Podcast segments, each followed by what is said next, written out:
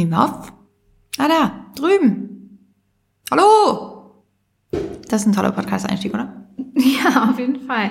Ähm, ich gucke hier gerade gespannt auf den Laptop, weil ich überlege, ob es wirklich aufnimmt, aber ich glaube, es klappt. Wenn nicht, müssen wir das alles nochmal Das ist aufnehmen. mal alles so professionell bei uns.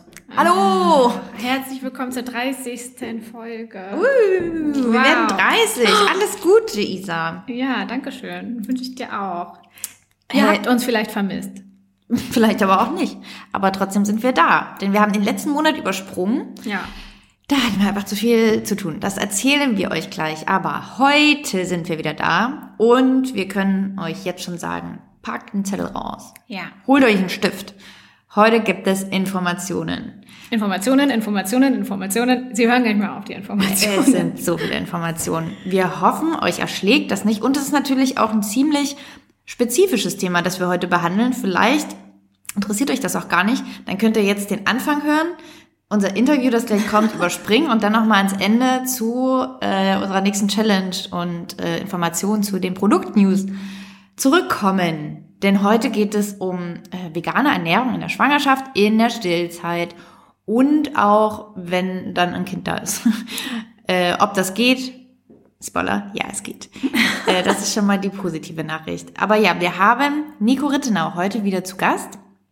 Äh, denn wir wollten uns da nicht zusammenreimen, sondern möglichst fundiert darüber reden. Das heißt, wenn euch dieses Thema interessiert, wird es gleich ein circa eine Stunde langes Interview mit ihm geben.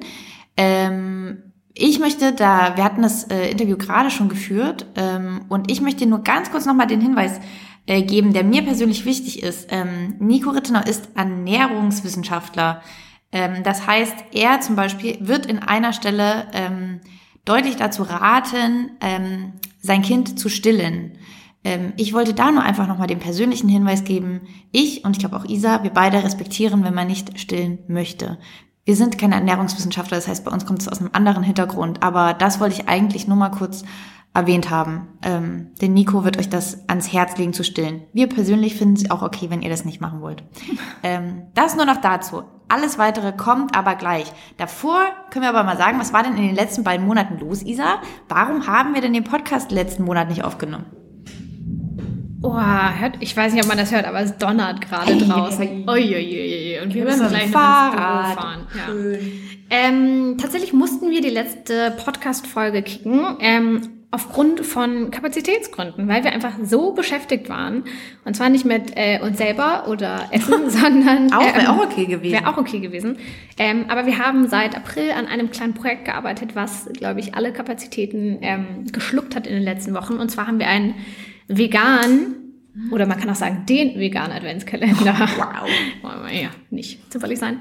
Ähm, genau, wir haben an einem veganen Adventskalender gearbeitet, weil wir uns überlegt haben, ähm, dass es zwar vegane Adventskalender gibt, aber wir noch nicht den veganen Adventskalender unserer Träume gefunden haben. Und genau den haben wir jetzt in den letzten Monaten erstellt, bearbeitet und haben da sehr viel Zeit reingesteckt. Wirklich sehr viel Zeit, würde ich mal sagen. Und der ist auch Das ist schon fast würdig, eigentlich eine Folge dazu Ja, irgendwann mal zu machen. Wie macht man eigentlich einen Adventskalender? Ja. Hätten wir uns vorher auch mal anhören wollen. ja. Dann hätten wir das nicht. vielleicht nicht gemacht. Hat irgendwie niemand gemacht und wir glauben zu wissen, warum. Also, ähm, ich sag mal, in so einem kleinen Team, wie wir es sind, ist das eigentlich, könnte man nichts parallel dazu eigentlich machen. Aber wir haben auch irgendwie ja noch einen Foodblog. Ja, und diesen Podcast und ein Leben, ja. Wie auch immer, ihr könnt diesen Adventskalender aber tatsächlich seit gestern bei uns auf dem Blog kaufen. Keine Ahnung, ob es jetzt noch welche gibt oder ob wir nur zwei Stück verkauft haben und ihr habt jetzt die Freiheit, ähm, die anderen äh, hunderte zu kaufen. Es ist Wir so spannend. nicht. Wir können es jetzt auch, Ja. wenn wir diesen Podcast gerade aufnehmen, wissen wir es ja auch noch nicht. Ähm, wir wissen aber, dass wir ihn limitiert haben auf 1000 Stück und nicht damit der super exklusiv wird, sondern weil das einfach arsch viel Arbeit ist, denn wir befüllen diesen Kalender selbst. Wer kam denn auf diese geniale Idee? Wir. Warum? Ja. Keine Ahnung. Ähm, ja, deswegen, wir können, wir würden das gar nicht schaffen. Ähm, wir schaffen es ja so schon fast nicht, den überhaupt rauszubringen. Aber jetzt haben wir es ja irgendwie alles hinbekommen. Aber wir werden diesen Adventskalender selbst mitbefüllen. Das heißt, ähm, ja, wir können jetzt hier keine großen Stückzahlen machen. Das wird alles bei uns im kleinen Büro stattfinden. Ähm, das wird ein großer Spaß. Ähm, aber ja, So ist es auf jeden Fall. Deswegen, ähm, ja, es gibt tausend Stück. Wir haben keine Ahnung, wie immer davon, ob, ob und wie viele sich das kaufen möchten. Aber wenn ihr jetzt auf unseren Shop geht, gibt's vielleicht noch welche. Vielleicht gibt's noch ganz viele. Vielleicht haben wir erst zehn verkauft. Vielleicht gibt's auch gar keine. Das können wir nicht wissen. Insgesamt sind da Produkte in, äh, mit einem Warenwert von über 100 Euro drin. Ähm, das muss ich mal wirklich sagen, hat vor allem Isabel Zucker, die neben mir sitzt, hervorragend mit über 20 unserer Lieblingsfirmen zusammenklamüsert. Ähm, das heißt, wer sich fragt, was überhaupt drin ist, das ist, wir haben jetzt nichts gebastelt. Das sind jetzt sind nicht 24 Sachen, die wir jetzt gebastelt haben, keine Sorge. Es sind aber eben auch nicht 24 Energy Balls drin, wie so oft es leider passiert bei veganen Adventskalendern. Äh, es gibt süße, es gibt herzhafte Snacks, genau sowas, was ihr eben bei uns auch auf dem Blog oft äh, findet. Es wird manchmal gesund, aber auch nicht immer. Und es gibt auch Sachen drin, die man gar nicht essen kann.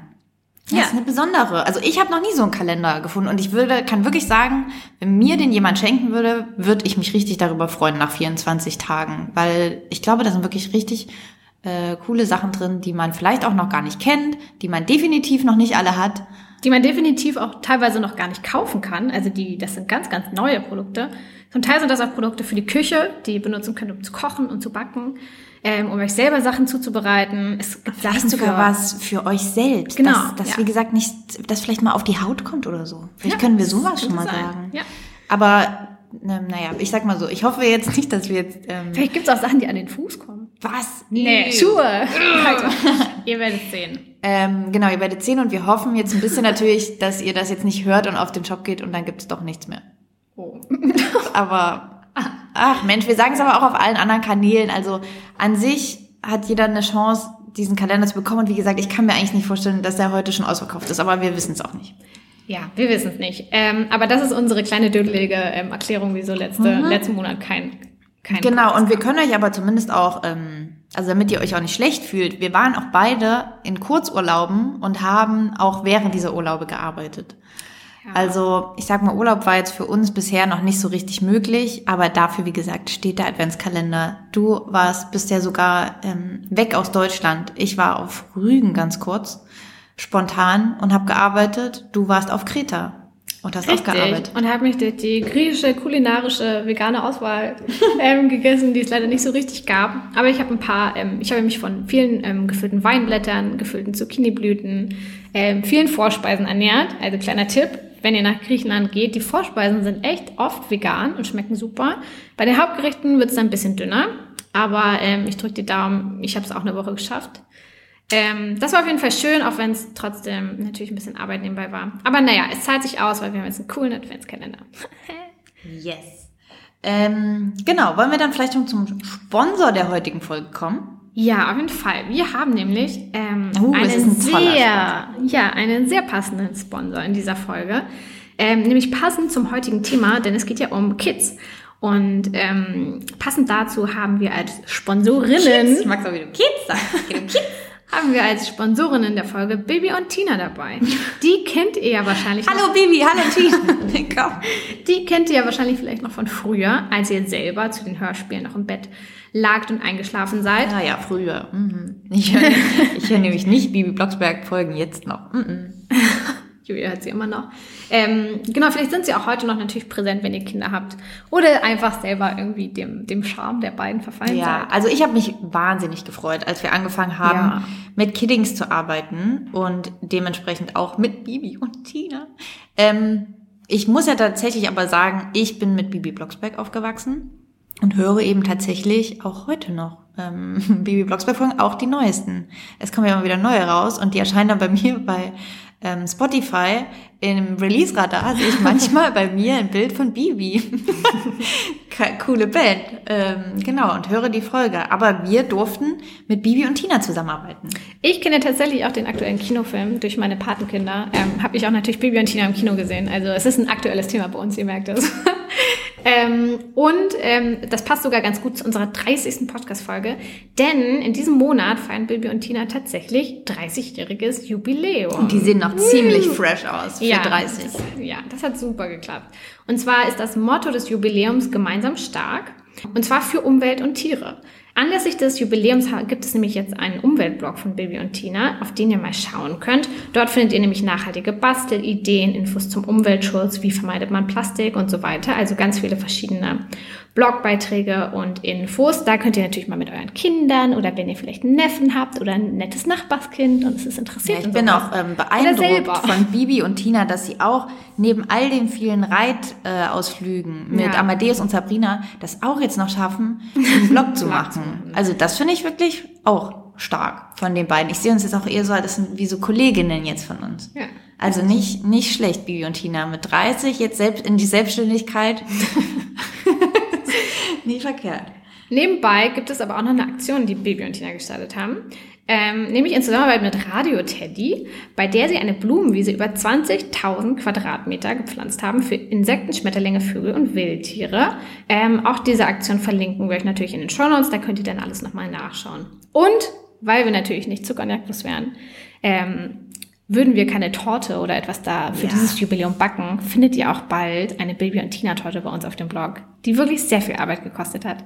Aber ich glaube, am Ende wird sie wirklich auch sehr Zu Recht hat die auch Arbeit gekostet, denn man wird ja nur einmal 30. Richtig. Und wir haben ja schon mal eine Benjamin Blümchen-Torte gemacht. Mhm. Ähm, für Baby und Tina gibt's aber gar keine. Ja, frech. Gemein. Noch. Noch nicht. Noch, denn bald gibt's sie ja. Genau. Geht doch mal auf den Blog für das Rezept Geht auf den coolen Umweltblog von Bibi und Tina. Damit Shoutouts an Bibi und auch an Tina und Amadeus und Sabrina. Ähm, Alexander, ehrlich gesagt, fand ich immer ein bisschen langweilig, aber ist auch okay, dass es den gibt. Ich weiß gar nicht, ob Tina noch mit dem zusammen ist. Aber, naja.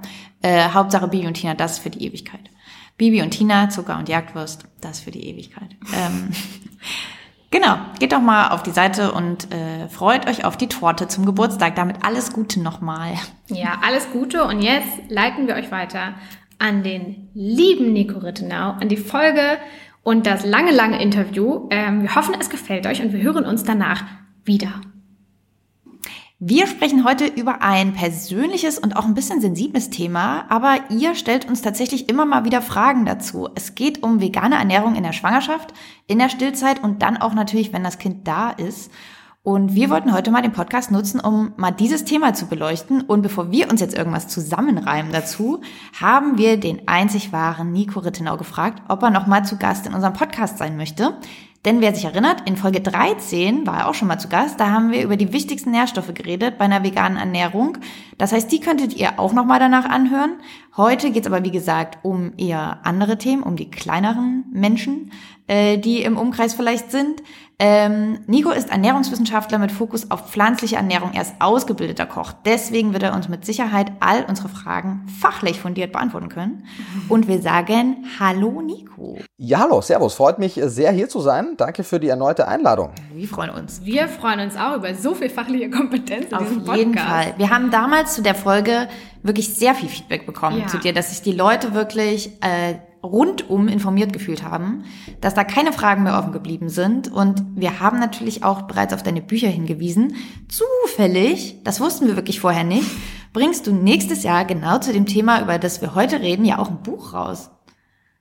Korrekt. Äh, nicht alleine, sondern gemeinsam mit äh, Caroline Wiedmann, die eine Kinderärztin ist mit dem Fokus auf vegane Ernährung natürlich primär und vor allem Thema Kinderernährung sehr gut bewandert ist und mit der äh, Dr. Anastasia Pionova, die eigentlich Biologin ist, aber entsprechend als Naturwissenschaftlerin da auch sehr tief in dem Thema drinsteckt, auch selbst Mutter ist und so haben wir uns im Dreiergespann, im Trio dem Thema gewidmet und ja, haben, denke ich, also wir sind noch nicht fertig, von daher kann ich über das Buch noch gar nicht so viel sagen, aber alles, was ich bis jetzt an den Texten auch von den zwei Co-Autorinnen gelesen habe, dem Thema Thema sehr fundiert, aber trotzdem leicht zugänglich gewidmet. Und ich denke, dass es eine wichtige Ressource ist, um diese große Verunsicherung, die in diesem Thema mhm. herrscht, auch ein Stück weit zu reduzieren und einfach zu informieren. Ja, also ihr merkt, die ähm, geballte fachliche Kompetenz sitzt uns heute gegenüber. Ähm, und ich würde sagen, wir starten einfach mal ähm, mit dem, mit dem eben alles irgendwie anfängt, mit der Schwangerschaft.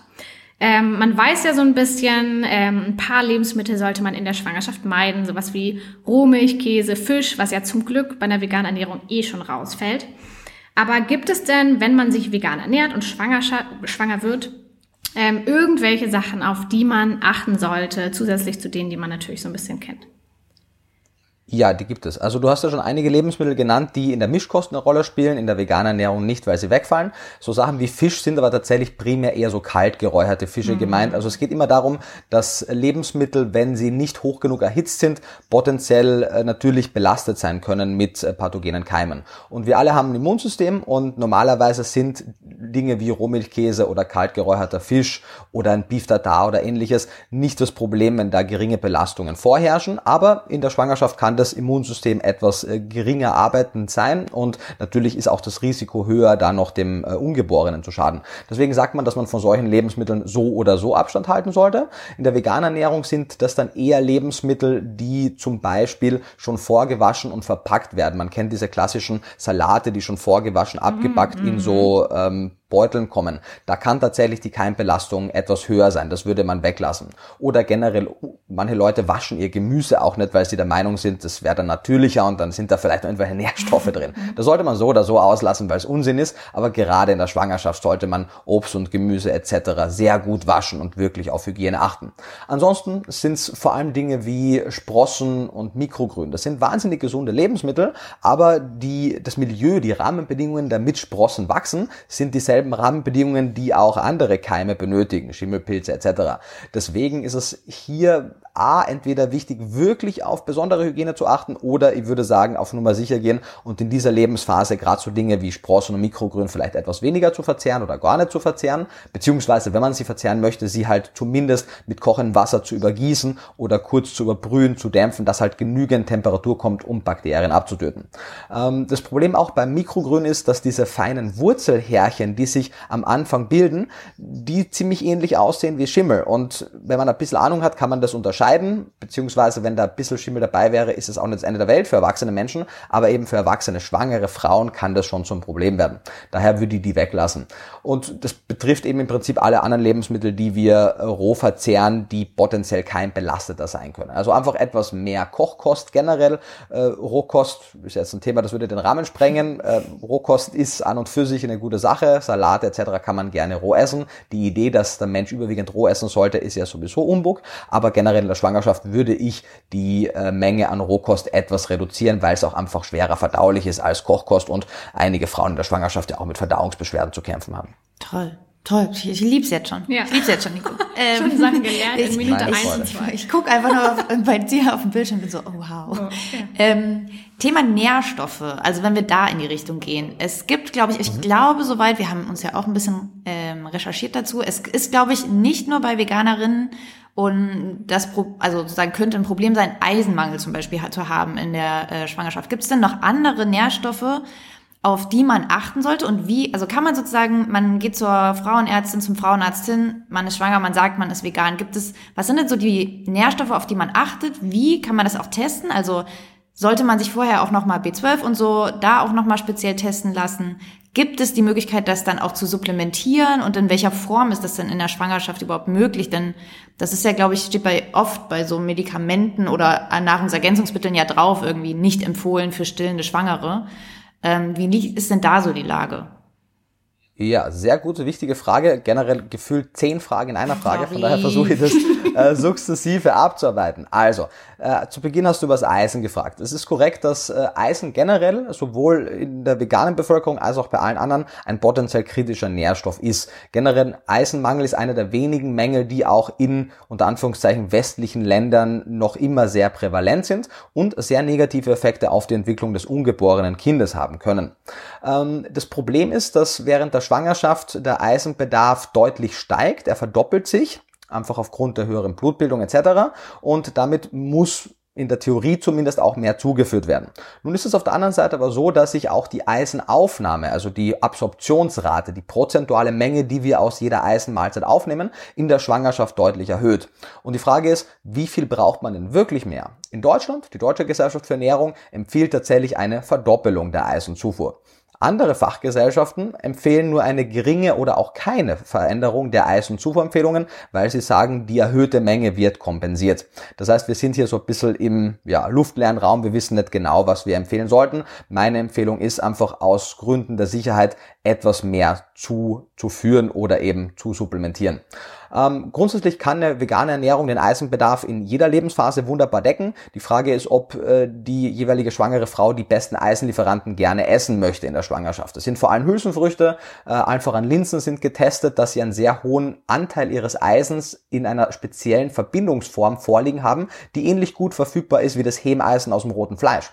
Ähm, ich promoviere ja auch gerade, mein äh, Doktorvater ist ein sehr äh, engagierter Eisenforscher und der hat auch ein ganzes Buch zum Thema Eisen geschrieben, äh, Professor Dr. Klaus Günther, wenn man es nachlesen möchte. Und der sagt in seinem Buch einen sehr wichtigen Kernsatz, Linsen ist gleich Steak. Und sowohl quantitativ, also von der Menge an Eisen pro 100 Gramm verzehrsfertiges Lebensmittel, als auch von der prozentualen Absorptionsrate, also von der Bioverfügbarkeit.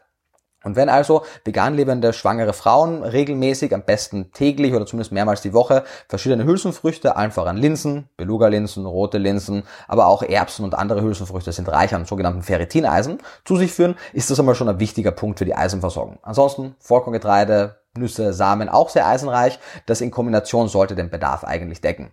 Ähm, wenn man sich unsicher ist, wie der Eisenbedarf oder wie die Eisenbedarfsdeckung aussieht, kann man das natürlich testen. Es gibt verschiedene Parameter. Der Ferritinwert ist der bekannteste Parameter, aber auch weitere Parameter wie das Serum Eisen, der Transferinrezeptor und weiteres sind relevant, der lösliche Transferinrezeptor. Die kann man alle testen lassen. Das sollte eigentlich der jeweilige Arzt oder die Ärztin wissen, was da zu testen ist. Generell in der Schwangerschaft wird man ein bisschen mehr Blutwerte bestimmen lassen als in anderen Lebensphasen.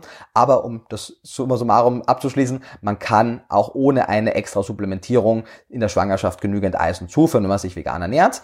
Meine Empfehlung auch abseits des Eisen ist aber sowohl für schwangere als auch für nicht schwangere Menschen, allen voran vegetarisch vegan lebende Menschen, ein gut zusammengestelltes Multinährstoffpräparat zu nehmen.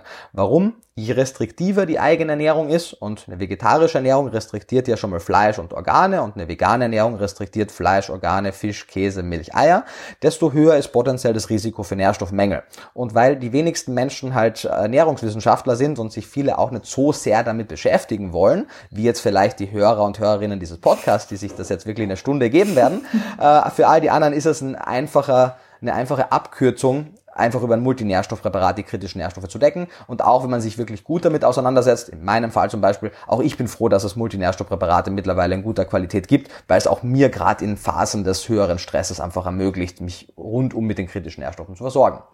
Das zum Thema Eisen. Ähm, ich versuche alle anderen Fragen zu rekonstruieren. Du hast ja schon mal im Prinzip, ähm, also genau, meine Frage mhm. war ja auch die Supplementierung. Du hast ja eben gerade dieses mhm. ähm, so eine Kombi-Sache empfohlen. Das gibt es sozusagen, aber auch für Schwangere und Stillende ähm, wahrscheinlich dann, weil ich das nur, wie gesagt, kenne, mhm. dass zum Beispiel auf dem, was ich nehme, glaube ich, steht drauf, ist, es wird nicht für Schwangere und Stillende empfohlen. Ähm, aber es mhm. gibt ja sicher ähm, auch Präparate, die dafür safe sind. Mit Sicherheit gibt es eine ganze Reihe an hochwertigen äh, Nahrungsergänzungsmitteln auch für spezielle Phasen wie die Schwangerschaft und die Stillzeit. Aber, und das ist leider äh, ein Fakt, gerade für vegetarisch und vegan lebende Menschen, die einen anderen Nährstoffbedarf haben und vor allem andere kritische Nährstoffe, gibt es aktuell für Schwangere, Stillende und auch für Kinder relativ wenig und ich würde fast schon sagen gar nichts, was hier uneingeschränkt empfehlen würde. Das ist auch einer der Gründe, warum ich damals im Rahmen meines Masters, meines Masterstudiengangs ein Konzept für einen Multinährstoff für vegan lebende Menschen für die Allgemeinbevölkerung, für die Erwachsene kreiert habe und nach einer ähnlichen Formulierung, aber eben angepasst an diese kritischen Phasen, wird es dann spätestens zum Release vom Buch Vegan von Anfang an mit äh, den beiden Co-Autorinnen nächstes Jahr April, Mai, Juni oder so herum geben. Bis dahin müsste man aus meiner Sicht einfach sich den Multinährstoff für erwachsene Menschen ein bisschen ergänzen, sodass es auch für die Schwangerschaft passt. Generell das ganze Thema noch einmal äh, aufzugreifen. Es gibt laut Fachgesellschaften wie der DGE in der veganen Ernährungsweise zehn potenziell kritische Nährstoffe in jeder Lebensphase. Einige davon sind noch etwas kritischer in der Schwangerschaft, in der Stillzeit. Einige davon sind unverändert. Und optimalerweise sollte ein gut zusammengestelltes Multinährstoffpräparat und generell eine gut zusammengestellte vegane Ernährung auch in der Schwangerschaft natürlich einen Fokus darauf legen, dass diese zehn potenziell kritischen Nährstoffe ausreichend zugeführt werden. Man kann die gerne aufzählen. Das sind fünf Mineralstoffe, das ist Calcium, Zink, Eisen, das ist Jod und Selen. Das sind bei den Vitaminen Vitamin B2 und Vitamin B12. Das ist Lysin, das ist eine Aminosäure, also Teil des Proteins. Und es sind die langkettigen Omega-3-Fettsäuren EPA und DHA und vor allem das DHA, die Docosahexaensäure, äh, beziehungsweise EPA, die Eicosapentaensäure. Und äh, zwei Dinge sind besonders wichtig in der Schwangerschaft. Das Eisen haben wir schon kurz besprochen und das DHA, die Docosahexaensäure, denn die ist wichtig für die kognitive Entwicklung des Ungeborenen. Und wir sehen, wenn Frauen in der Schwangerschaft und auch in der Stillzeit, weil in der Stillzeit ist die Versorgung der Mutter davon abhängig oder hat die Versorgung der Mutter einen Einfluss auf den Gehalt an DHA in der Muttermilch zum Beispiel, sehen wir, dass eine Unterversorgung mit diesen Omega-3-Fettsäuren tatsächlich die kognitive Entwicklung zumindest verzögert. Und das wollen wir nicht riskieren. Deswegen äh, ist es wichtig, am besten all diese Nährstoffe ausreichend zuzuführen und um auf Nummer sicher zu gehen, als Sicherheitspolizei oder als Sicherheitsnetz so einen Multinährstoff zu nehmen. Äh, wenn man das noch im Detail nachhören möchte, ich habe eine zehnteilige Videoreihe zu meinem äh, veganen Multinährstoff auf meinem YouTube-Kanal und direkt das erste Video heißt, äh, welche VeganerInnen meinen Nährstoff nicht nehmen sollten. Und da spreche ich eben darüber, was man im Kindesalter, in der Schwangerschaft und in der Stillzeit tun sollte, um eben vor allem Schwangerschaft, Stillzeit, den Multinährstoff schon so zu ergänzen, dass er dann adäquat ist. Weil das wäre aktuell wahrscheinlich immer noch die unkomplizierteste Variante, so einen Multinährstoff für Nichtschwangere zu nehmen und den dann noch zu ergänzen. Ergänzen heißt, äh, vor allem im ersten Trimester ist eine ausreichende Vitamin B9-Versorgung essentiell. Vitamin B9 ist das Folat bzw. die Folsäure und wir wissen, dass eine Unterversorgung im ersten Trimester das Risiko für Neuralrohrdefekte für dann das später geborene Kind erhöht und das wollen wir natürlich vermeiden. Generell ist es wichtig, wenn man seine Schwangerschaft irgendwie planen kann, was ich empfehlen würde, dass man schon bevor die Schwangerschaft beginnt eine optimale Nährstoffversorgung sicherstellt. Generell ist so, dass schwere Nährstoffmängel ähm, generell auch die Fruchtbarkeit und die Zeugungsfähigkeit reduzieren. Das heißt, wenn sehr schwere Mängel vorliegen, glücklicherweise ist es so, dass sowohl die Fruchtbarkeit von Männern als auch die Chance, schwanger zu werden bei Frauen geringer ist. Aber es kann trotzdem passieren, dass man mit gewissen, zumindest Unterversorgungsleveln schwanger wird und das kann sich dann negativ auswirken. Deswegen B9 ist sehr wichtig, DHA, also die Omega-3-Fettsäuren sind sehr wichtig. Die wird man in einem Multinährstoff nie finden, weil sie zu voluminös sind für ein Multinährstoffpräparat. Das heißt, die wird man immer separat über Mikroalgenöle zuführen und dann eben ein Multinährstoffpräparat. Mit diesen, die meistens dann auch, äh, wenn sie einen B-Komplex enthalten, auch Vitamin B9 drin haben. Das, das sind so die, die Basics. Eisen, wie gesagt, könnte man überlegen, etwas höher zuzuführen, wenn der Ferritinwert das sagen sollte. Aber wenn man sich eisenreich ernährt, sollte das auch passen. Das klingt es wahrscheinlich, ihr merkt das selber, wenn ihr mir versucht zuzuhören, ähm, das klingt wahnsinnig komplex und wie eine Raketenwissenschaft und ich sehe schon, wie jede Frau, die schwanger werden möchte oder schwanger ist, so denkt, oh mein Gott, was soll ich denn da jetzt tun? Ich habe keine Ahnung. Es, es ist natürlich so ein bisschen das kleine Einmal-Eins der Ernährung, das man kennen sollte und das kleine Einmal-Eins der veganen Ernährung speziellen, aber es ist auch keine Raketenwissenschaft. Das Problem ist halt, dass unsere Nahrungsmittel Produktionssysteme, generell die Lebensmittelindustrie in den Dachstaaten absolut nicht auf die Bedürfnisse von vegan lebenden Menschen eingestellt ist. Die Anreicherung der, Nähr der, der Nahrungsmittel, die Anreicherung der Böden schon im ersten Schritt, die nährstoffoptimierte Produktionsmethode, sodass auch die Nährstoffe vom, sagen wir mal, vom, von der Pflanze am Acker bis zum Essen am Teller tatsächlich möglichst gut bestehen bleiben. Das, das, da gibt überhaupt keinen Fokus darauf. Wir produzieren aktuell in Deutschland nach Geschmack, Haltbarkeit, Aussehen und Preis. Das sind die großen Parameter. Und das ist natürlich auch toll, weil das heißt, wir haben sehr viele leckere, schmackhafte, günstige Lebensmittel, die sich lange halten. Aber im Zuge dessen wurde leider zu wenig Fokus auf die Nährstoffoptimierung gelegt. Deswegen ist halt eben so ein Multinährstoffpräparat eine sehr gute Ergänzung. Wenn man das einnimmt, ein, zwei andere kritische Sachen beachtet, ist man aber schon sehr auf der, auf der richtigen Spur.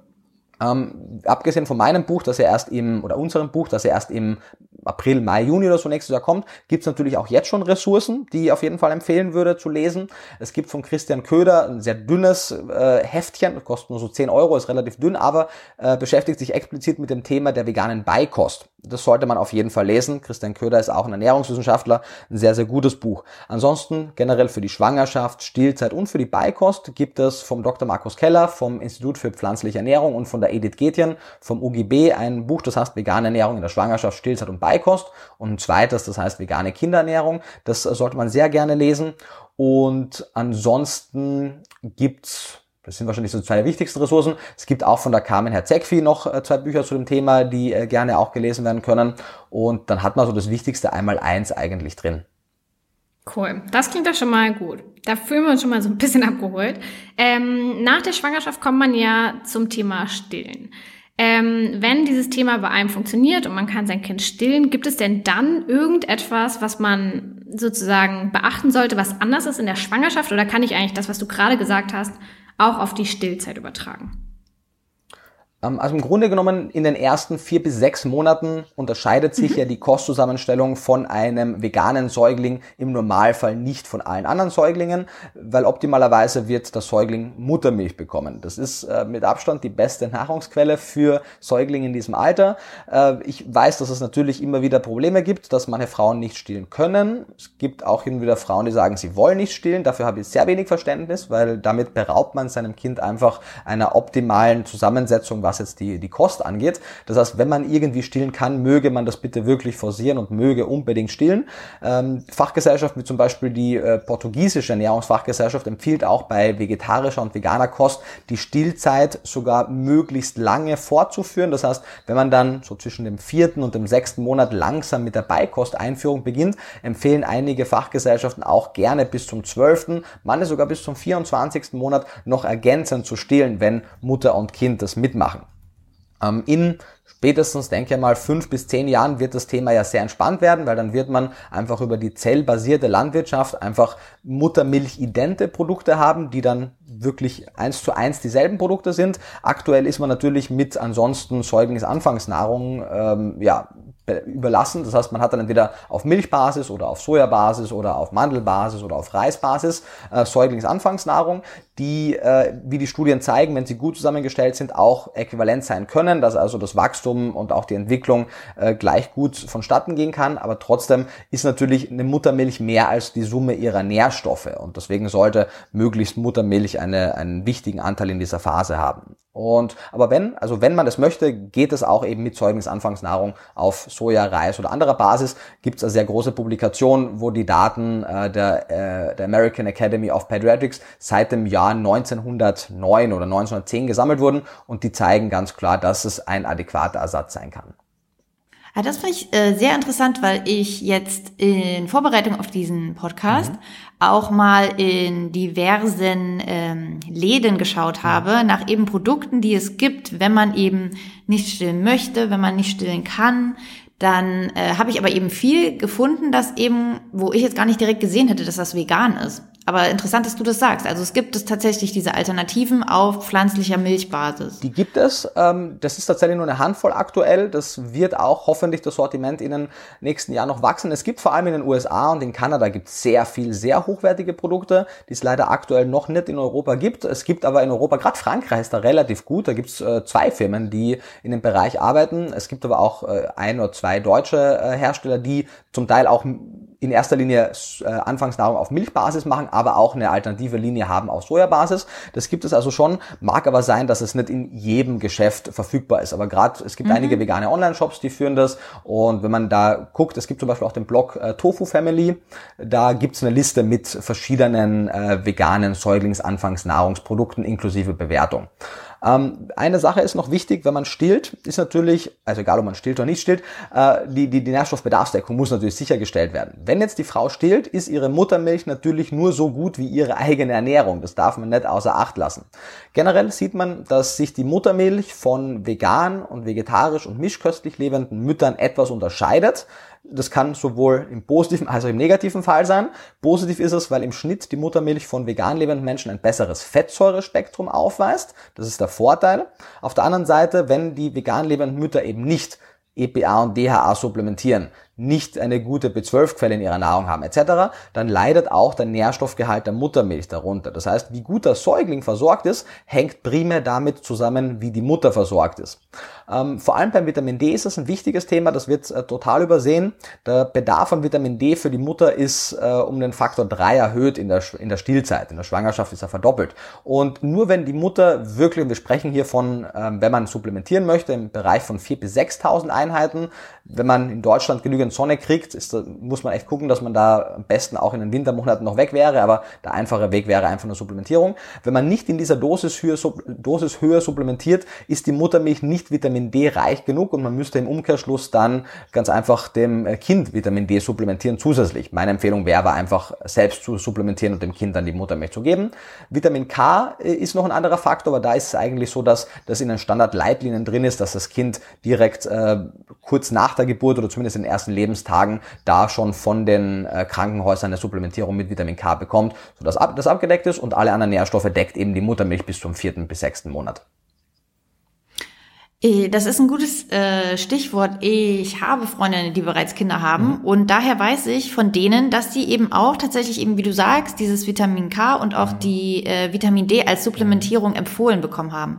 Ich finde es super spannend, also es ist jetzt gar keine fachliche Frage, mhm. dass tatsächlich, wenn diese Mütter, die teilweise auch vegan waren, erwähnt haben, dass sie ihr Kind auch äh, gern vegan ernähren würden, immer sehr kritische Blicke, Kommentare, Hinweise bekommen, dass davon abgeraten wird generell, weil man eben nicht alles, ähm, wie eben B12, das wissen ja alle, die sich vegan ernähren, ähm, über die eigene Nahrung aufnimmt. Ich finde das halt total spannend, weil das anscheinend halt in der Gesellschaft eine, also da irgendwas passiert ist, dass es total okay ist, seinem Kind Vitamin D zu supplementieren, mhm. dass das eben empfohlen wird von den Krankenhäusern und Ärztinnen selbst aber dann bei Vitamin B12 zum Beispiel, dass das dann auf einmal als der kritische Punkt gesehen wird, warum abgeraten wird davon, äh, sein Kind vegan zu ernähren. Ich finde es irgendwie ja spannend irgendwie zu sehen, dass zwar diese Supplementierung an sich ja anscheinend nicht abgelehnt wird, dass es aber anscheinend dann eben dazu führt, dass Ärztinnen davon abraten, dann auf lange Sicht hin seinem Kind Nahrungsergänzungsmittel zu geben. Das ist ja irgendwie eine komische das ist eine komische Sache. Ja, also es ist äh, Doppelstandard, auf jeden Fall.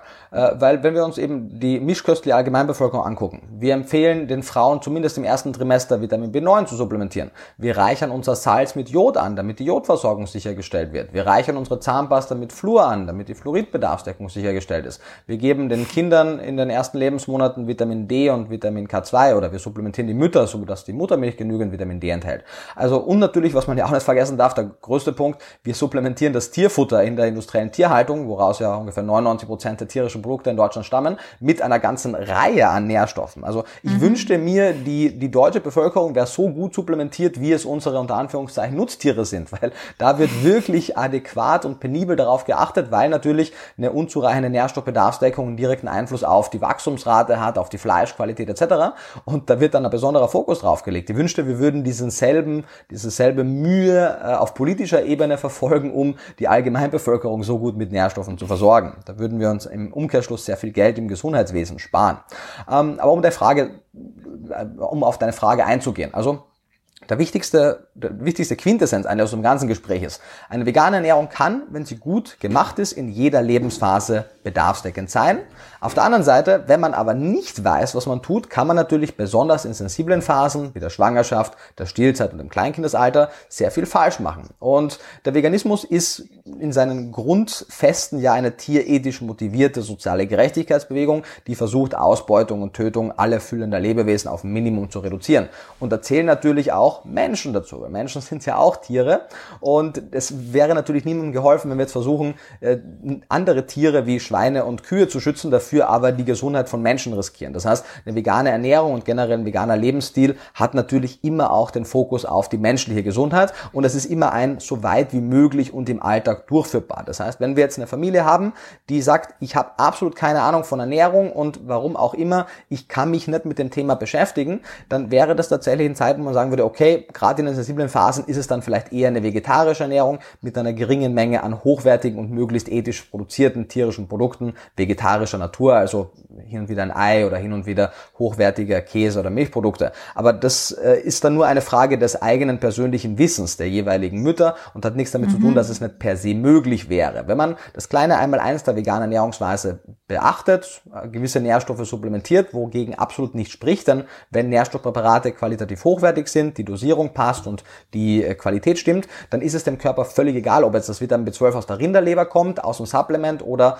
wenn man theoretisch in die Zukunft denkt, aus einem fermentierten Produkt wie Sauerkraut, wo die richtigen Bakterienkulturen zugesetzt wurden, damit während der Fermentation unter Anführungszeichen natürliches B12 entsteht. Ähm, eine vegane Ernährung ist natürlich restriktiver, das heißt, man muss gucken, woher kriege ich ohne Milchprodukte mein Kalzium, woher kriege ich mein Omega-3 ohne Fisch, mein Eisen ohne rotes Fleisch und äh, mein was sind Jod ohne Fisch Fisch etc. Das heißt, man muss halt gucken, woher man diese kritischen Nährstoffe bekommt. Wenn man das sicherstellen kann, spricht absolut nichts dagegen, das Kind so zu ernähren. Wenn man das nicht sicherstellen kann, äh, aus meiner Sicht wäre dann die Empfehlung, sich zu informieren. Aber wenn aus irgendeinem Grund die Familie sagt, kann ich nicht, mag ich nicht oder was auch immer, dann muss man natürlich als Ernährungsfachkraft von einer veganen Ernährungsweise abraten. Aber nicht aufgrund des Veganismus oder der veganen Ernährung, sondern aufgrund der Unzulänglichkeiten der Informationsbereitschaft. Ja, das finde ich wirklich ist eine ähm, sauwichtige Aussage, glaube ich. Also wahrscheinlich auch das, was nach dem Hören des Podcasts hoffentlich bei allen Menschen, die gerade schwanger sind und uns zuhören oder bei allen, die Kinder zu Hause haben und sich das fragen, dass das wahrscheinlich wirklich hängen bleibt, dass es per se möglich ist, dass es eben wirklich ähm, es steht und fällt mit, wie informat, äh, informiert ist man selbst, wie viel weiß man, dass man eben sicherstellen kann, man weiß, welche Nährstoffe kritisch sind, man weiß, wie man die abdeckt und das wahrscheinlich dann auch so ein bisschen den jeweiligen KinderärztInnen so ein bisschen mitteilen, weil ich mir vorstellen kann, dass viele, die das erwähnen, halt erstmal so eben im Voraus einem Gehorsam so ein bisschen dem abgeraten wird, weil wahrscheinlich die Leute den Eltern sozusagen jeweils nicht so sehr vertrauen, dass die ja wüssten, was man, was man dann machen muss, worauf man achten muss. Das heißt, wahrscheinlich muss man selbst so ein bisschen der Kinderärztin, dem Kinderarzt gegenüber ähm, schon weiß machen, ich weiß, das sind die Nährstoffe, ich weiß, wie ich die ersetze,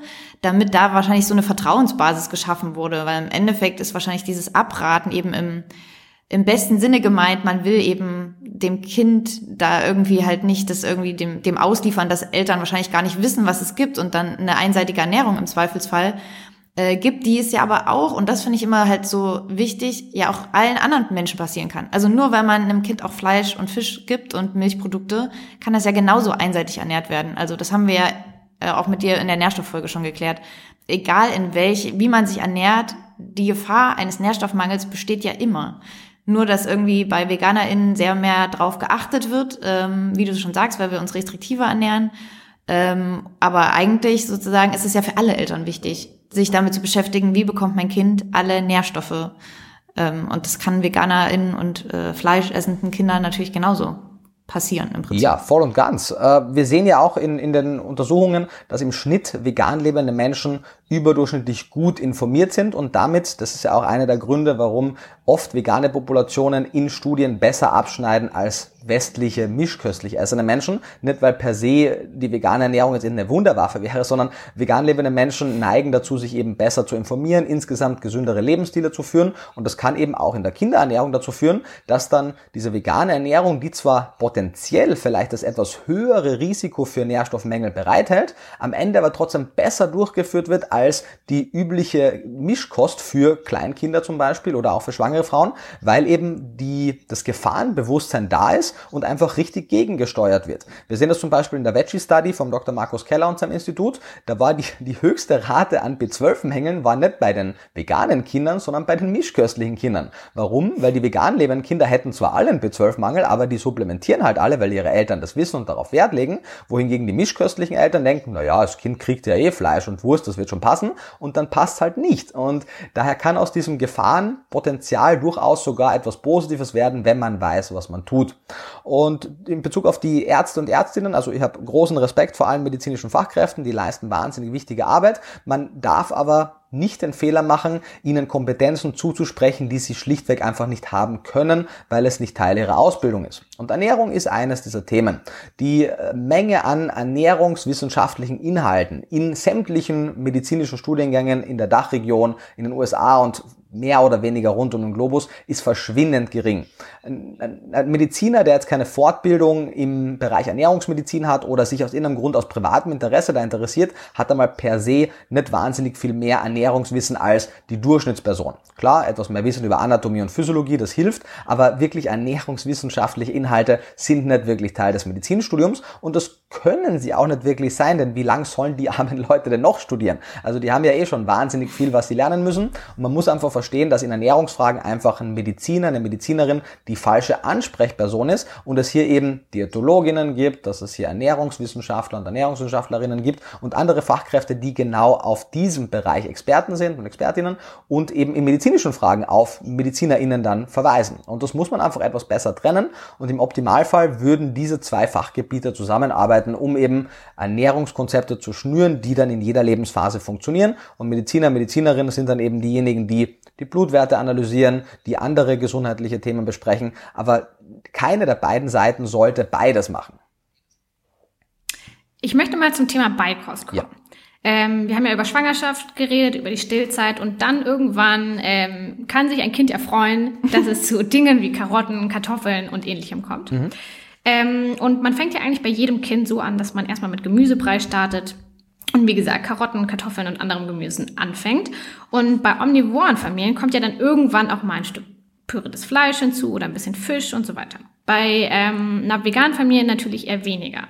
Was würdest du denn empfehlen? Was könnte man stattdessen dem Kind in der Beikost dazugeben. Ja, also generell ähm, eine, eine sehr spannende Ressource zu dem Thema, finde ich, ist äh, die der Blog bzw. die Instagram-Seite und auch die Buchpublikationen von der Instagram-Seite, die heißt, glaube ich, Breifrei Baby oder Baby Breifrei von äh, zwei Damen, die da sehr gute Arbeit leisten. Äh, und ich glaube, die sind beide nicht vegan, aber sie haben tatsächlich sogar explizit Informationen für eine Beikost, die vegan ist. Also da kann man sehr viel nachlesen. Ist auch tatsächlich nicht mein primäres Fachgebiet, einfach weil ich selbst äh, weder schwanger noch stillend noch äh, mit einem Kind bin, aber die Datenlage natürlich trotzdem kenne. Und die Datenlage zeigt, wenig überraschend, die vegane Ernährung und die Bedarfsdeckung ist halt so gut wie die jeweilige Lebensmittelauswahl. Wir kommen da wieder zurück zu dem Thema Monopole auf Nährstoffe.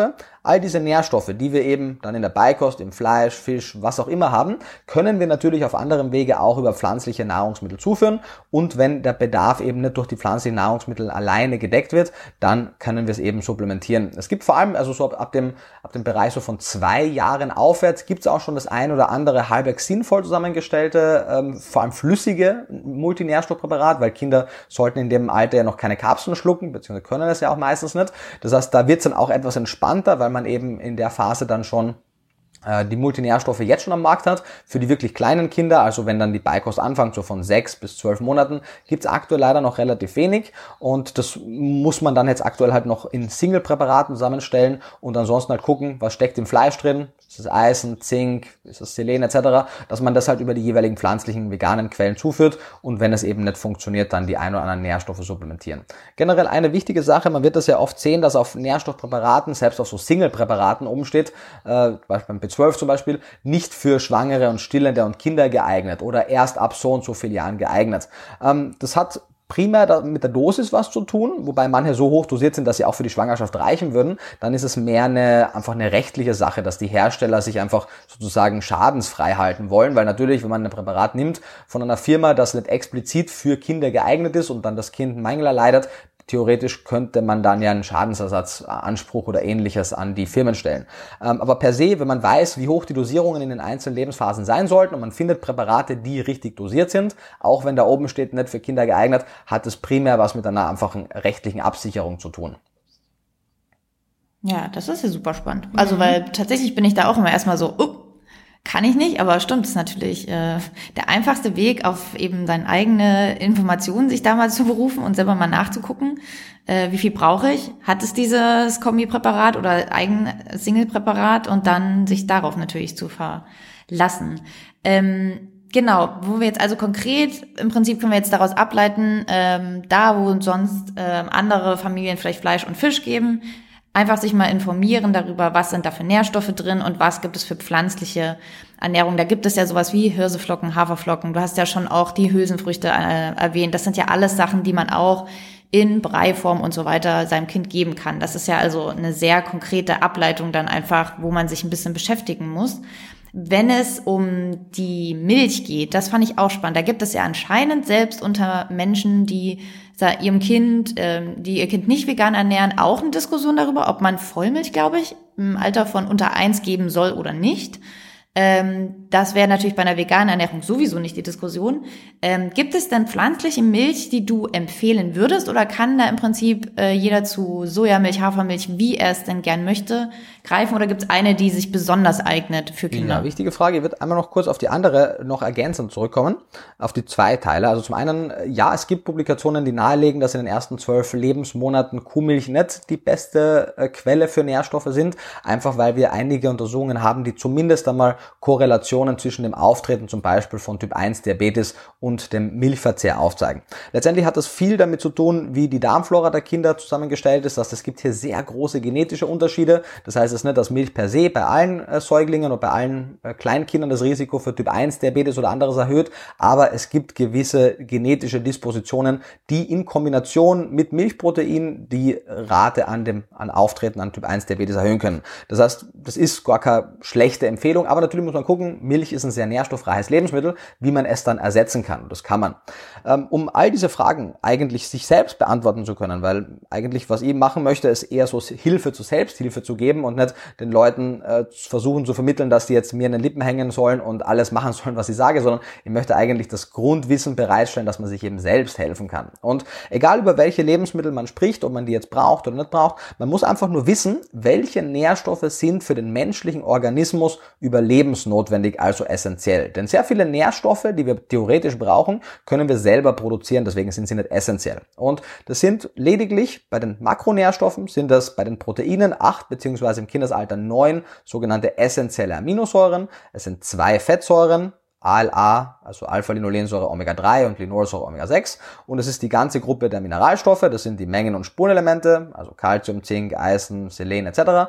Ähm, und es sind die B-Vitamine, Vitamin C und die vier Fettlösungsvitamine A, D, E und K. Das ist es eigentlich. Das sind die einzigen Nährstoffe, die wir im Wochendurchschnitt zumindest decken müssen. Und wenn wir es sicherstellen können, dass wir die decken können, dann sind wir gut dabei, egal ob vegetarisch, vegan oder mischköstlich. Und ähm, vor allem natürlich tierische Produkte haben eben an manchen Nährstoffen sehr hohe Konzentrationen, Eisen, Zink, Selen, Fisch, Jod und Omega-3 und die müssen wir eben abdecken. Und vor allem Hülsenfrüchte sind extrem gute Lieferanten für Eisen und Zink. Sie liefern sehr viel Protein, sodass wir all diese acht oder neun essentiellen Aminosäuren gut abdecken können.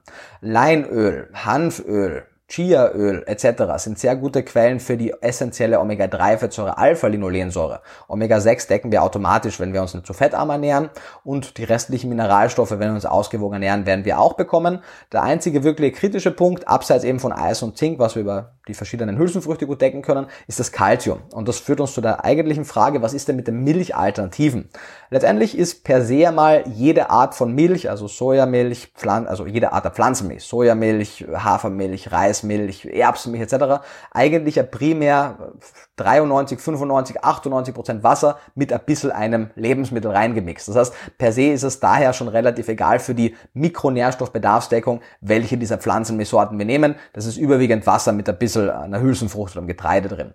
Die zwei einzig wichtigen Unterschiede sind zum einen, dass Milchersatzprodukte auf Hülsenfruchtbasis, also Sojamilch oder Erbsenmilch, äh, um den Faktor 10, also 10 mal proteinreicher sind als Hafer oder Reismilch. Also klassische Kuhmilch hat so dreieinhalb Gramm Protein pro 100 Milliliter. Soja und Erbsenmilch haben ungefähr die gleiche Menge und Reis und Hafermilch haben aber nur 0,3 Gramm Protein pro 100 Milliliter. Das heißt, wenn meine Pflanzenmilch jetzt dafür da sein soll, meinen Proteinbedarf oder den Proteinbedarf des Nachwuchses zu decken, dann sind natürlich diese proteinreicheren Sorten die viel bessere Wahl. Es gibt mittlerweile von ein, zwei Firmen auch Reis- und Hafermilch, die mit Erbsenprotein angereichert ist, damit sie eben ähnlich viel enthält, aber unangereicherte, Erb, äh, unangereicherte Hafer- und Reismilch ist sehr arm an Protein. Auf der anderen Seite, egal welche Sorte wir nehmen, wir sollten immer einen Fokus darauf legen, dass sie mit Calcium angereichert ist. Egal, ob das jetzt in der konventionellen Variante einfach ein Calciumcarbonat ist oder in den biologischen Drinks eine Kalkalge namens Lithothamnium calcareum, wobei es da gerade ein bisschen Schwierigkeiten gibt mit der Rechtsprechung, das sollte sich aber, denke ich mal, Anfang nächsten Jahres wieder lösen. Äh, man sollte einfach gucken, dass eben die Pflanzenmilch mit der gleichen Menge Kalzium kommt wie Kuhmilch. Das sind 120 Milligramm pro 100 Milliliter. Und wenn wir dies zwei Parameter sicherstellen, der, die Proteindichte und die Kalziumdichte, dann haben wir mal per se schon mal die wichtigsten Nährstoffe, die die Milch liefert, auch über die Pflanzenmilch abgedeckt. Gerne kann man natürlich auch so rundum angereicherte Milchsorten nehmen. Es gibt zum Beispiel von, sei es jetzt Alpro oder Joya, gibt es eine klassische Sojamilch oder andere, die sind mit B2, B12, mit ein bisschen Jod, Vitamin D und Kalzium angereichert. Damit kommen sie der Kuhmilch von dem gesamten Nährstoffspektrum schon sehr nahe. Sind sicherlich keine schlechte Wahl. Auf der anderen Seite, wenn man aber eh ein Multinährstoffpräparat dazu ergänzt, geht es eigentlich primär ums Kalzium und das Protein und das decken eben dann sehr viele ab.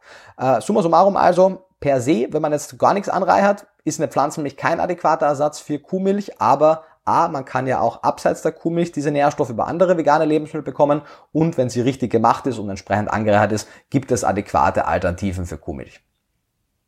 Toll, das finde ich selbst für mich interessant. Ich glaube, ich werde öfter Erbsen und Sojamilch zu mir nehmen in Zukunft. Ähm, cool. Aber über die ganzen äh, Nährstoffe, über die wir jetzt geredet haben, mhm. wie kann ich das dann jetzt testen bei meinen Kindern, ob wirklich alle Nährstoffe abgedeckt sind? Ja, meine Prämisse ist, so viel wie nötig, aber so wenig wie möglich testen. Mhm. Das hat zwei Gründe. Drei sogar, wenn ich drüber nachdenke. Grund Nummer eins, es ist wahnsinnig unangenehm und invasiv, einem kleinen Kind Blut abzunehmen, wenn es nicht sein muss. Wann immer man aus irgendeinem anderen Grund dem Kind Blut abnehmen möchte, würde ich das immer als Gelegenheit nutzen, so viel wie möglich zu testen. Aber ich würde es nicht extra noch forcieren. Selbst Erwachsene mögen Blut abnehmen meist nicht so gern. Für Kinder kann das wirklich unangenehm sein. Das ist der erste Grund. Der zweite Grund ist, es ist relativ teuer. Kann man sagen, naja, wenn ich das Geld habe, ist es egal. Ja, aber es ist relativ unverhältnismäßig teuer. Im Sinne von, bevor ich jetzt teste, wie mein Omega-3-Index ist, der wirklich ich habe jetzt länger schon keine Preisliste mehr gesehen, aber lasst den Kosten etwas zwischen wahrscheinlich 40 und 60 Euro oder 70 Euro vielleicht auch. Da kriege ich ziemlich viele Omega-3 Mikroalgen-Supplements dafür, die, wenn ich sie in der richtigen Dosierung anwende, mein Omega-3-Index einfach optimieren können. Das wissen wir aus äh, hunderten von Publikationen. Das heißt, äh, man muss halt gucken, steht da wirklich Preis, Leistung irgendwie in einem Verhältnis? Denn, und das führt uns zum dritten Punkt, wenn wir unsere Ernährungsweise gut planen und die kritischen Dinge mit Nahrungsergänzungsmitteln, die ja immer die gleiche Dosierung aufweisen, adäquat ergänzen, dann müssen wir ja auch nicht die ganze testen. Wenn ich weiß, ich gebe zum Beispiel meinem Kind oder auch mir immer Menge X an Mikroalgenöl mit so und so viel Milligramm EPA und DHA und ich weiß anhand der Daten, natürlich gibt es hier interindividuelle Unterschiede von Person zu Person, aber im Großen und Ganzen werden die allermeisten Menschen, zum Beispiel jetzt im Erwachsenenalter, mit zum Beispiel 500 Milligramm EPA, DHA optimale Werte erreichen. Und natürlich kann man dann irgendwann einmal testen, ob das wirklich der Fall ist, aber das muss man auf jeden Fall nicht engmaschig alle 12 oder 24 Monate machen und man muss es auch nicht sofort machen, denn in dem Moment, wo man ergänzt, wird das funktionieren für die aller, allermeisten Menschen. Es gibt sehr, sehr wenige, sehr seltene genetische Dispositionen, die zum Beispiel die Konvertierung der Fettsäuren verlangsamen oder verhindern oder die Umwandlung von Beta-Carotin zu Retinol unterbinden und, und so. Also es gibt da schon gewisse Einschränkungen, weswegen es, wenn man irgendwann einmal ein Blutbild macht, schon sinnvoll ist, gewisse Nährstoffe mitzutesten, aber das muss man jetzt nicht irgendwie engmaschig die ganze Zeit machen. Auch nicht bei den Kindern. Und von daher, ja, so viel wie nötig, aber so wenig wie möglich. Wenn man testet, muss man halt gucken, was man genauer fragen möchte. So ein Omega-3-Index-Test ist sicherlich interessant, sowohl für die Mutter, damit die weiß, wie viel DHA dann ihrer Muttermilch ist, als auch fürs Kind. Aber äh, die wenigsten Labore machen diese standardisierten HS-Omega-3-Index-Tests. Das heißt, das wird hoffentlich zukünftig auch noch besser werden. Bis dahin würde ich einfach sagen, sicherstellen, dass Mutter und Kind gut versorgt sind, dann sollte das passen. Äh, Vitamin B12 ist äh, weit verbreiteter Parameter, da muss man einfach nur gucken, dass man nicht den Serum B12-Test nimmt, weil das ist der Standardtest, der meistens auch von der Krankenkasse bezahlt wird, sondern einen sogenannten Holotranscobalamin-Test macht, Holo-TC, denn das ist das B12, was wirklich aussagekräftig für unsere Versorgung ist. Vitamin D-Test macht so oder so immer Sinn, einfach um zu gucken, wie ist man versorgt, es sei denn, man supplementiert täglich, dann wird das auch passen. Das ist der sogenannte 25 OHD-Test für Vitamin D. Äh, Ferritin für Eisen ist nicht uninteressant, Selen im Serum ist äh, interessant. Ähm, Retinol im Serum plus das Retinol bindende Protein, die zwei Parameter für die Vitamin A-Versorgung etc. etc. Ich habe, wenn das jemand im Detail nachlesen möchte, im, ich muss nachdenken, im ersten Buch, in Vegan Klischee D, am Ende im letzten Kapitel gibt's eine sehr ausführliche Tabelle, wo man alle potenziell kritischen Nährstoffe sieht, plus sieht, welche Parameter sollte man testen, in welchem Bereich sollten die Parameter liegen und was sollte man in welcher Höhe supplementieren. Ist jetzt primär auf Erwachsene, nicht Schwangere umgemünzt, aber mit ein paar Anpassungen, die man ebenfalls im Buch liest, kann man das dann sehr gut auch ummünzen.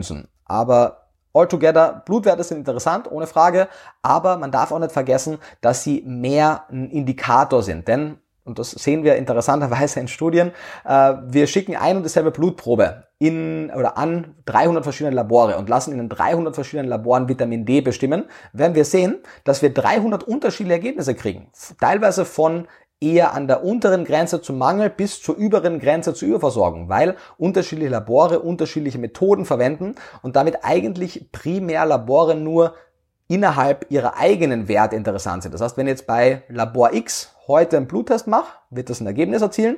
Und wenn ich dann ein Jahr später zum Beispiel im selben Labor noch einmal den gleichen Wert testen lasse mit derselben Methode, dann kann ich die Entwicklung überprüfen. Aber wenn ich heute im einen Labor messe und sechs Monate später im nächsten, ist das nicht unbedingt aussagekräftig, wie sich meine Blutwerte verbessert oder verändert haben, denn die können da teilweise unterschiedliche Methoden anwenden. Das ist leider ziemlich frustrierend, aber generell die Hämatologie ist da noch sehr in den Kinderschuhen, wenn man ehrlich ist. Bleibt eurem Labor treu. Sozusagen, genau. Also es ähm, bleibt dem Partner und dem Labor treu, würde ich sagen. Ja. Ja.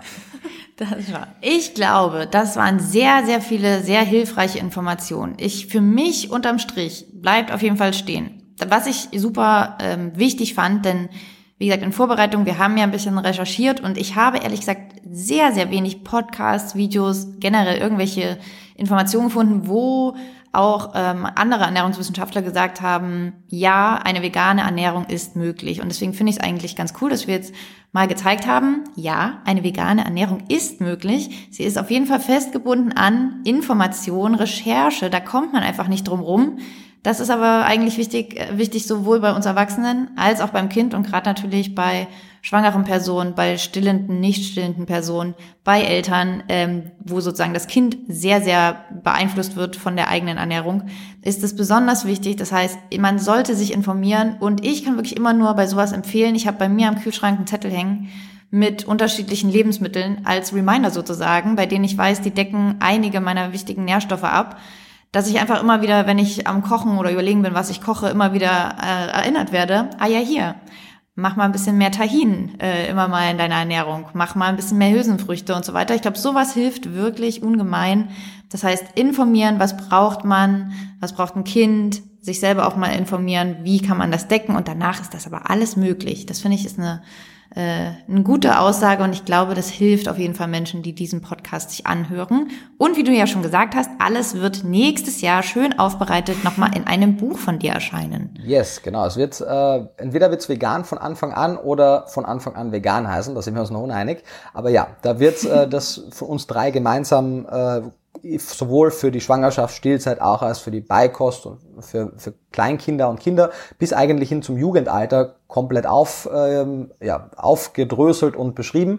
Denn ab dem Prinzip ab dem 13., 14. Lebensjahr ist die Nährstoffbedarfsdeckung für Jugendliche ähnlich wie für Erwachsene. Das heißt, da sind die Nährstoffbedürfnisse sehr vergleichbar und das Buch deckt eben den Teil unter 13 bis sozusagen Schwangerschaft. Und äh, eine Sache, die mir noch eingefallen ist, weil du ja auch gerade gesprochen hast, dass es sinnvoll ist, gewisse Lebensmittel immer wieder zu inkludieren. Ihr habt da im äh, neuen Buch, was jetzt im November rauskommt, das wird vegane Ernährung für Einsteiger heißen, ähm, eine Top 5 Vegan-Liste gehabt. Man kennt ja diese 5 am Tag von der deutschen Gesellschaft, wo es heißt, isst mindestens 5 Portionen Obst und Gemüse am Tag.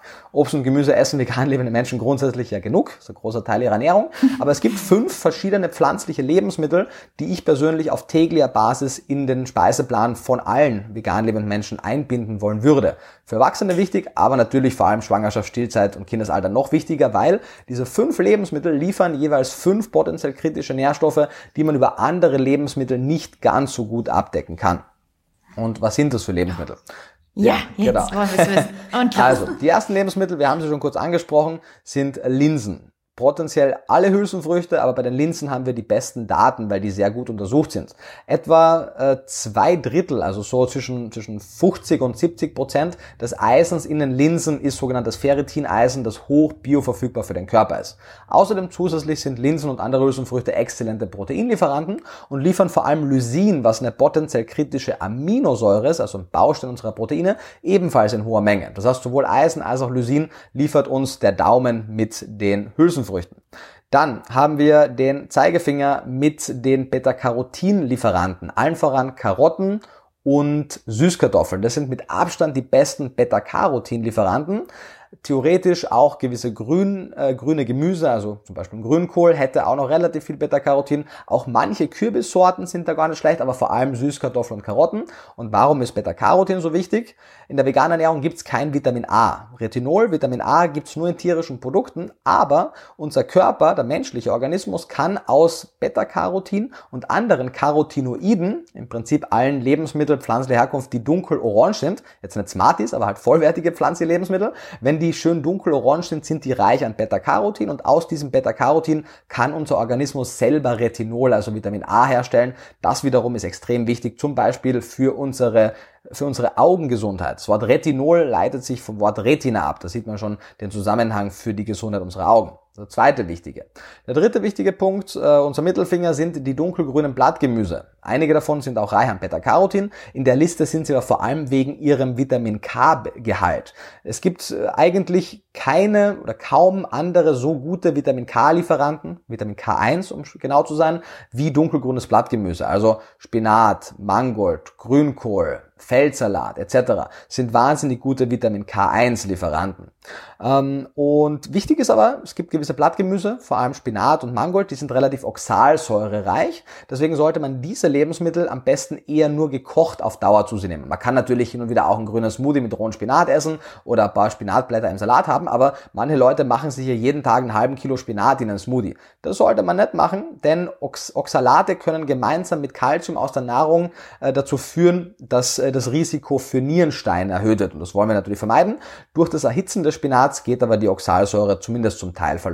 Daher das dann gerne abwechseln und eben einen Fokus auf Grünkohl, Rucola, Feldsalat, auf oxalsäurearme dunkelgrüne Blattgemüse legen. Dann ähm, das nächste Lebensmittel, der Zeigefinger, äh, der Ringfinger, sind die angereicherten Pflanzenmilchdrinks. Über die haben wir auch schon gesprochen. Da geht es eben primär um das Kalzium. Und wenn wir eben die Kalzium angereicherten Pflanzenmilchsorten haben, dann sind die äquivalent mit den Kuhmilchprodukten 120 Milligramm Kalzium pro 100 Milliliter. Und das letzte Lebensmittel muss ich tatsächlich selber mal kurz gucken. Ich habe nämlich das Buch schon vor einiger Zeit fertiggestellt. Nico ist doch menschlich jetzt. ja. Sehr gut. Das auf jeden uns. Fall, auf jeden Fall.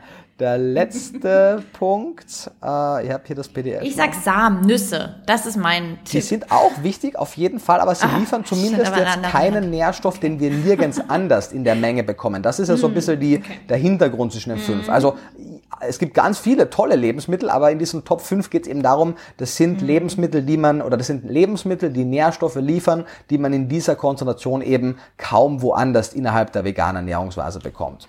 So. Vielleicht ist es Schokolade? Ich, ich wünschte, es wäre Schokolade, Schokolade, aber es ist leider nicht Schokolade. Kartoffeln. nee, es sind, ah, natürlich, äh, es sind äh, theoretisch schon auch Samen ähm, oder deren Öle. Es sind Omega-3-reiche Samen beziehungsweise deren Öle. Das heißt Leinsamen, Leinöl, Chiasamen, Chiaöl, theoretisch Sahainchi-Samen oder Sahainchi-Öl, wobei das kriegt man bei uns kaum. Walnüsse, Walnussöl, die Dinge. Wichtig hierbei, Omega-3, also abgesehen von dieser Handvoll Lebensmittel, und das muss man wirklich ernst nehmen, gibt es einfach kaum wirklich gute Omega-3-Lieferanten in der veganen Ernährung. Das heißt, wenn ich die überhaupt nicht esse, das war's dann für meine Omega-3-Versorgung. Da kriege ich einen Mangel. Das ist wirklich wichtig. Und wenn man Leinsamen oder Chia-Samen verwenden möchte, dann ist es wichtig, dass wir die anschroten. Denn wenn wir die im Ganzen einfach, wie wir sie in der Packung kaufen, übers Müsli geben, dann gehen die oben rein und unten wieder raus und geben nichts von dem Omega-3-Gehalt her denn die Schale schützt sie davor. Deswegen schroten wir sie im Mixer einfach an und geben sie dann dazu.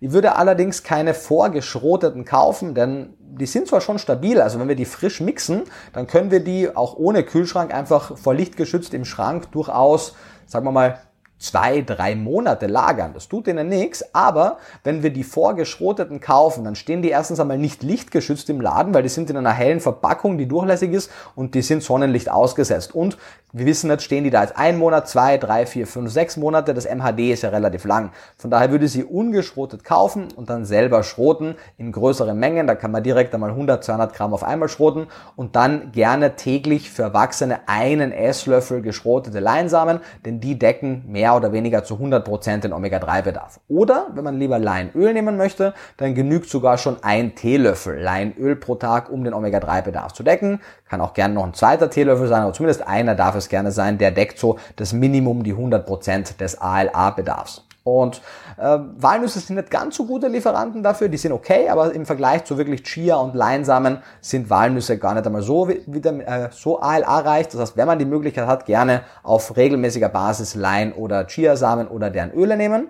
Ähm, es gibt ja auch die äh, viel bekannten Chia-Puddings, die zeitlang sehr en vogue waren.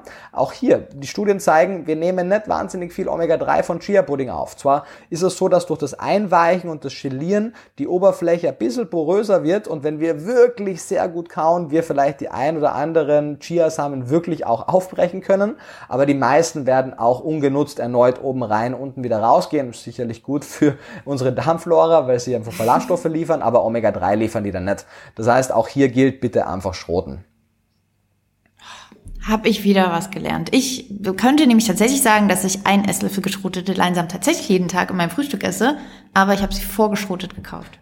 Das werde ich ändern. Ab heute. Danke. Vielen lieben Dank, Nico, für alle, äh, genau das, was wir wollten. Genau die Antworten, die wir wollten, das fundierte Wissen und noch mehr, was wir von dir bekommen haben. Äh, ich glaube, damit ist wirklich jetzt jeder gewappnet und wie gesagt, ähm, alle, die sich noch weiter darüber informieren wollen, können natürlich deine Bücher, die du bisher schon rausgebracht hast, lesen. Aber nächstes Jahr kommt dann das Buch genau zu diesem Thema. Yes, war mir eine besondere Daher. Freude. Das war uns auch eine besondere Freude. Wir lernen wirklich immer so viel, wirklich. Ich, ähm, ich werde diese Folge selbst, ich höre eigentlich nie unseren Podcast, selbst an, aber die werde ich mir auf jeden Fall nochmal anhören, äh, um dann sozusagen nicht konzentriert auf Fra weitere Fragen dir zuzuhören, sondern mir das nochmal alles so anzuhören wie all unsere HörerInnen. Deswegen vielen lieben Dank an dich. Sehr, sehr gerne. Vielen Dank an euch für all die großartigen, leckeren Rezepte, die ich immer sehr, sehr gerne auch ausprobiere. Ach, Nico. Jetzt noch so. Vielen Dank. Wir hoffen, wir hören uns bald wieder. Jederzeit sehr gerne. So, das war's. Hallo, hier sind wir wieder. Frisch und munter. Ähm, Das waren viele Informationen, aber hilfreiche Informationen. Ich fand das Gespräch wirklich sehr gut. Aber wie ich ja gerade schon gesagt habe, auch ich werde mir auf jeden Fall unsere Podcast-Folge nochmal anhören und dann, ja, genau, nicht noch dabei überlegen, was stelle ich gleich für eine, noch, noch für eine Frage, sondern einfach nochmal Nico zuhören. Ähm, damit es jetzt auch nicht noch mehr Informationen werden, werden wir heute keine Produktnews vorstellen und wahrscheinlich auch nicht nächste Folge, sondern machen im Dezember wahrscheinlich nochmal wieder ein großes ähm, Isa und Julia essen sich durch Produkte des Jahres oder so und beantworten Fragen. Das stelle ich mir eigentlich als Jahresabschluss ganz schön vor. Ja. So, dann seid ihr einfach, da müsst ihr euch jetzt gedulden. Aber was wir machen, ist die Challenge des Monats. Ja, vielleicht könnt ihr euch ja noch erinnern, vor acht Wochen damals hat unsere liebe Praktikantin Katja uns eine Challenge gestellt. Und zwar ging es darum, dass wir versuchen sollen, einen Monat lang so wenig wie möglich essen zu gehen und Essen zu bestellen. Für uns als Berlinerin, die sehr gerne essen gehen und sehr gerne Essen bestellen, ähm, eine tatsächlich taffere ähm, Aufgabe, als ich dachte, muss ich sagen. Am Anfang dachte ich so, okay, wow, das kriege ich echt hin. Aber ähm, mir ist über den letzten Monat, wo wir das gemacht haben, tatsächlich klar geworden, wie selbstverständlich das für mich ist, dass ich mal kurz hier einen Kuchen hole, mal kurz dann noch äh, mich abends treffe mit Freunden und ich fand das gar nicht leicht. Ja, als der Hinweis kam, dass auch Kuchen dazu zählt, Ja, am war Nachmittag schlecht. war ich auch ein bisschen schockiert. Und ich muss dazu sagen, naja, ich gebe mir sonst immer wirklich sehr viel Mühe bei den Challenges, ne? Und ich, mir sind die auch wichtig. Ich habe aber ungefähr schon nach einer Woche ähm, einfach gesagt, okay, ich werde es verlieren. so ist es eben. Ähm, ich habe mich dann natürlich trotzdem immer noch mal, ähm, wenn die Frage im Raum stand, hole ich jetzt was von außerhalb, habe ich noch mal überlegt, ja, mache ich's oder mache ich's nicht. Aber ich bin die- auch ja, ich ab und zu von A nach B gefahren und da war dann auch sozusagen Essen auf dem Weg oder man kommt spät irgendwo an. Ähm, das hat da auch reingespielt. Deswegen wollen wir gleichzeitig unsere Zahl sagen. Ähm, ja, ich habe ein bisschen Angst tatsächlich, dass ich doch ähm, verliere, weil ich muss sagen, so gut war der Monat. Vielleicht habe ich dich zu sehr in. Sicherheit gewogen. Ich Ja, habe zu Isa schon nach einer Woche nämlich ja dann gesagt, du kannst eigentlich, kannst safe auch trotzdem mal bestellen oder so. Ich werde Ja. das Ding auf jeden Fall verlieren. Also ich muss auch sagen, die Challenge war auch gerade für mein soziales Umfeld, glaube ich, besonders anstrengend, weil wenn man mit Leuten zusammen wohnt oder halt so ein bisschen ähm, die Gewohnheit hat, dass man sich mit manchen Freundeskreisen einfach immer in dem Biergarten trifft oder auf ein Ka äh, Stück Kuchen und so trifft, dann ist man natürlich immer ein bisschen der Arsch, wenn man sagt, ich will jetzt aber nicht, können wir nicht, und alle anderen haben natürlich Bock, essen zu gehen, dann wollte ich natürlich auch nicht der Spielverderber sein, deswegen war es auch für mich sehr schwierig. Ähm, aber ja, lass uns die Zahl gleichzeitig sagen und dann okay, wir sagen eins, zwei, drei, 18. 19. Das war doch nicht viel mehr, also bitte. Wow, aber toll. Also, Also, toll, nicht toll, keine Ahnung. Oh, hätte ich jetzt auch 18 Vor allem, ich denke mir, bei 30 Tagen im Monat 18 Mal essen zu gehen. Und das ist sogar noch die begrenzte, wir passen drauf auf, dass wir, also es ist schon absurd. Mm, Ja, aber eben, wenn man auch Kuchen, ehrlich gesagt, wir, ich habe jetzt nicht 19 Mal Abend mir was bestellt. Dann geht ja aber frühstücken und so, ja. Ja, das ist ja eben nicht mal Frühstücken, mache ich auch nicht. Also wie gesagt, ich habe ich, ich hab eine kleine Liste geführt, aber schon okay, es ist viel Mittagessen, war ab und zu dabei. Und wie gesagt, für die Reisen eben, da habe ich dann auch mal bestellt. Außerdem habe ich zum Beispiel Brami-Balls. Na und tschüss, da war, glaube ich, schon dreimal Brami-Balls in dem Monat drin. Wow. Na gut, siehst du, dann hast du gar nicht so Okay, ich habe verloren, aber nur ganz knapp. Das hätte ich nicht gedacht. Ja, ich glaube, ich wäre besser gewesen, hätte ich mich ähm, nicht mit Freunden oder Familie getroffen, wäre ich sehr gut gewesen. Aber das ist bei mir was übelst Soziales, Essen gehen. Ja, Also, ist einfach ein unsozialer Wenn man sich mit vielen Freunden, wenn man sich mit vielen Freunden trifft, dann komme ich da einfach sehr schlecht raus. Also wir halten fest, Isa hat einfach zu viele Freunde, Genau, daran liegt. um hier zu gewinnen. Nee, ist der soziale Druck bei mir. Ich bin, ich kann dafür gar nichts. Ich war die ganze Zeit allein. Ich war die ganze Zeit allein essen. Ich habe auch, ich habe zwar keine Freunde, aber ich gehe dann trotzdem alleine essen. aber ist mir egal. Meine Freunde, das sind die veganen Donuts. Die, die sind mir nah am Herzen. Ähm, gut, das heißt, äh, wir machen dennoch eine neue Challenge. Wir waren uns ehrlich gesagt am Anfang nicht sicher, ob wir nicht einfach sagen, unsere Challenge ist eigentlich ähm, 1000 Adventskalender im Zweifelsfall wegzuschicken. Packen mit 24.000 Produkten selbst Genau. gefüllt. Ähm, haben uns aber dann doch entschieden, wir machen was Kleines. Und das ist schon ein ganz kleiner Vorgeschmack auf die nächste Podcast-Folge. Aktuell läuft nämlich eine äh, Sendung im Fernsehen, die Isa liebt äh, und die ich dieses Jahr zum ersten Mal anschaue. Und sie wird auf eine Art Thema des nächsten Podcasts sein. Es geht um The Taste. Du guckst schon immer The Taste, ne? Ja. Seit der ersten Staffel? Nee, nicht seit der ersten Staffel, Wie viel aber überhaupt schon? spätestens, Was- keine Ahnung, das weiß ich auch nicht, acht oder so. Wow. Ähm, aber spätestens seit dem Lockdown 2019, ähm, habe ich ja damals schon erzählt, glaube ich. 20. 20. Das ist 20, oh Gott, ja. Ähm, da hatte ich ja sehr viel Zeit am Abend, um bei Steuern und ähm, anderen lustigen Beschäftigungen am Abend ähm, nebenbei Fernsehen zu gucken. Und damals bin ich ja sehr tief eingestiegen in ähm, das Fernsehen gucken. Und natürlich war auch The Taste da in meiner Wochenroutine mit drin.